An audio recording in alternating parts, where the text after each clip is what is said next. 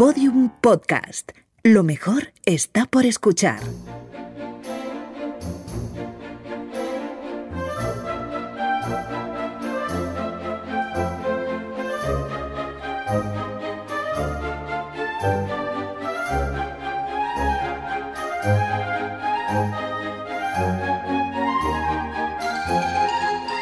La redada.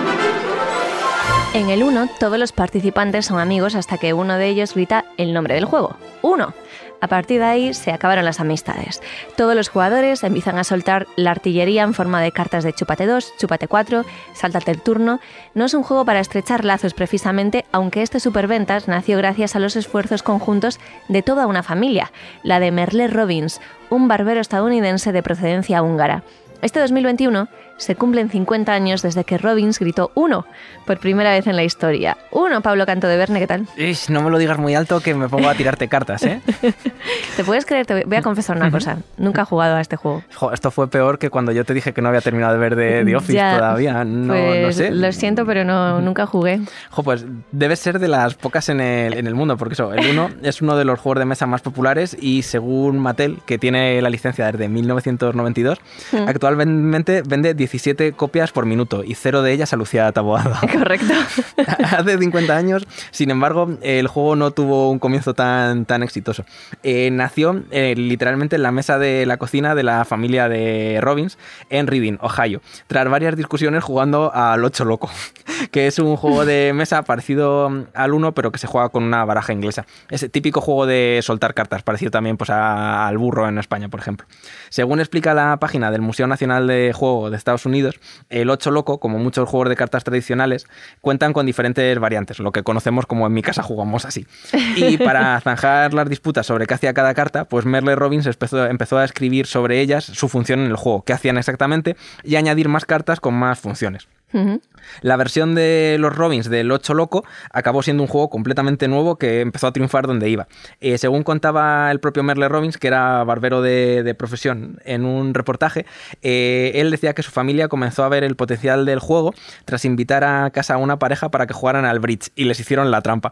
En vez de sacar el bridge, sacaron el, el 1.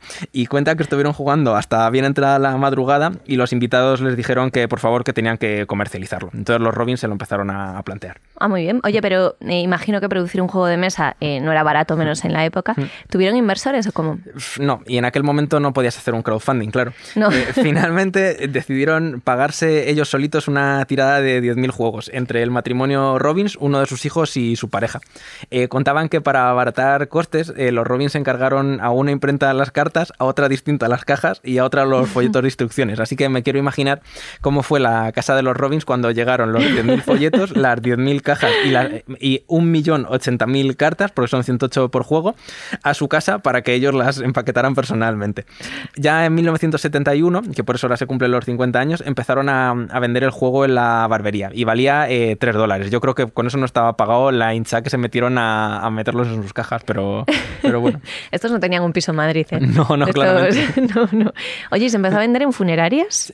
Eh, eh, fueron, eh, es curioso porque sí, un juego que se supone que es tan divertido Sí. eh, se, pues, se hizo muy popular gracias a, la- a las funerarias. Merle Robbins contaba que el primer juego que vendió se lo vendió a su amigo Andrew Smith, que era propietario de una funeraria y que también jugaba a las cartas con la familia Robbins. Fue también eso, el principal difusor del juego, porque cada semana Andrew llamaba a los Robbins para pedirles pues como dos docenas de juegos o más y eh, contaban que cuando iba a las convenciones o ferias de funerarias, que tienen que ser la, la leche. Oye, pues eh, mira. Eh, conseguía alegrar un poco Claro, la- claro. el percal. Pues ahí, cuando iba una, pedía de 4 a 6 docenas de, de juegos. De hecho, el juego comenzó a popularizarse con el boca a oreja y a ser conocido fuera de, de Reading, de la ciudad donde nació, gracias a los tours funerarios de, de este señor. Y de hecho, un año después de su lanzamiento, en el 72, el propietario de otra funeraria, eh, que se llama Robert Tezak, decidió comprarle el juego a los Robins. Eh, se lo compró por 50 mil dólares y luego 10 céntimos de royalties por cada uno vendido. Así que el negocio les salió bien, porque les costó 8.000 dólares hacer el juego originalmente, se ganaron un, un dinerito los Robins. Curiosamente, el juego no murió ahí. Consiguió, Sí, sí, sí. consiguió mantenerse vivo, sí. Sí, sí, sí, no acabó en un... De hecho, bueno, ahora eh, Tezac contaba que al final eh, cerró su funeraria y se dedicó únicamente a la distribución de, de juguetes, que cuando compró el 1 no tenía ni idea de cómo se vendían los juegos de mesa, lo suyo era enterrar gente. Eh, pero tuvo suerte, porque eso, cambió la funeraria, montó una empresa que se llama Games Inc. para distribuir el juego y en 1980 ya había vendido más de 15 millones de copias en Estados Unidos, superando a superventas como el Monopoly o el Scrabble. Buen currículum el del Tezac este, ¿eh? Sí, sí, sí. Ahora el juego cuenta con muchas versiones, ¿no? Eh, sí, bueno, eh, es increíble porque cuando lo compró en el 92 eh, Mattel, compró el, el 1 y ya en el 96 eh, fue cuando empezó a petarlo cosa bárbara. Se imprimía en 18 idiomas, se vendía en más de 30 países y se había vendido más de 120 millones de, copias. Y además eso, pues Mattel había empezado a sacar distintas versiones. Tenía la Deluxe, 1 Hz, que mezclaba el 1 con el juego de cartas de corazones, una versión electrónica. Y bueno, esto fue el principio, porque actualmente hay publicadas más de medio centenar de, versiones. Algunas son con algún pequeño cambio en las mecánicas del juego y otras solo tienen cambios en el diseño de, las cartas. Pues hay un uno de Padre Familia, un uno de los Simpson. eh, bueno, han sacado la continuación que con mucha imaginación le han puesto dos. y también incluso hay un uno de tractores John Deere, eh, que tiene que ser, tiene que ser curioso. Eh, y también el año pasado, en colaboración con, con la 11, salió a la venta el primer uno en braille. Ah, qué bueno. Sí, y este año Mattel va a publicar una edición 50 aniversario con un rediseño de las cartas con fondo negro entero, muy bonito, mate, y un, va a incluir un par de reglas nuevas. Oye, pues tantas versiones y no he jugado ninguna, ¿eh? Fíjate, sí, sí. Además, eso, eh, es curioso porque el 1 nació para zanjar las disputas que surgían con el 8 loco porque era muy popular y tenía como un montón de, de normas y finalmente al 1 le acababa pasando lo mismo. De hecho, el año pasado el perfil oficial del juego en Twitter aclaró que las cartas de Chupate 2 y las de Chupate 4 no eran acumulables y creo que absolutamente nadie en el mundo juega así. De hecho, hay, el tweet tiene todavía más de 5.000 respuestas eh, confirmando que nadie jugaba como las normas del juego dicen. Merle Robbins fracasó en, en eso. Vale. Oye, qué interesante. Y me han dado ganas de jugar. Bueno, pues nada, si te animas, creo que eres la única persona que no lo tiene en su casa, así que no tiene que ser difícil Sí, encontrar a alguien no. para, ahora para me, jugar. Ahora me siento un poco triste. O sea, me siento un poco como, no sé, trabajadora de funeraria sin juegos de mesa. Bueno, No, sé que tengo juegos de mesa, ¿eh? pero el uno justo no. No sé. Y tampoco tengo amigos que lo tengan.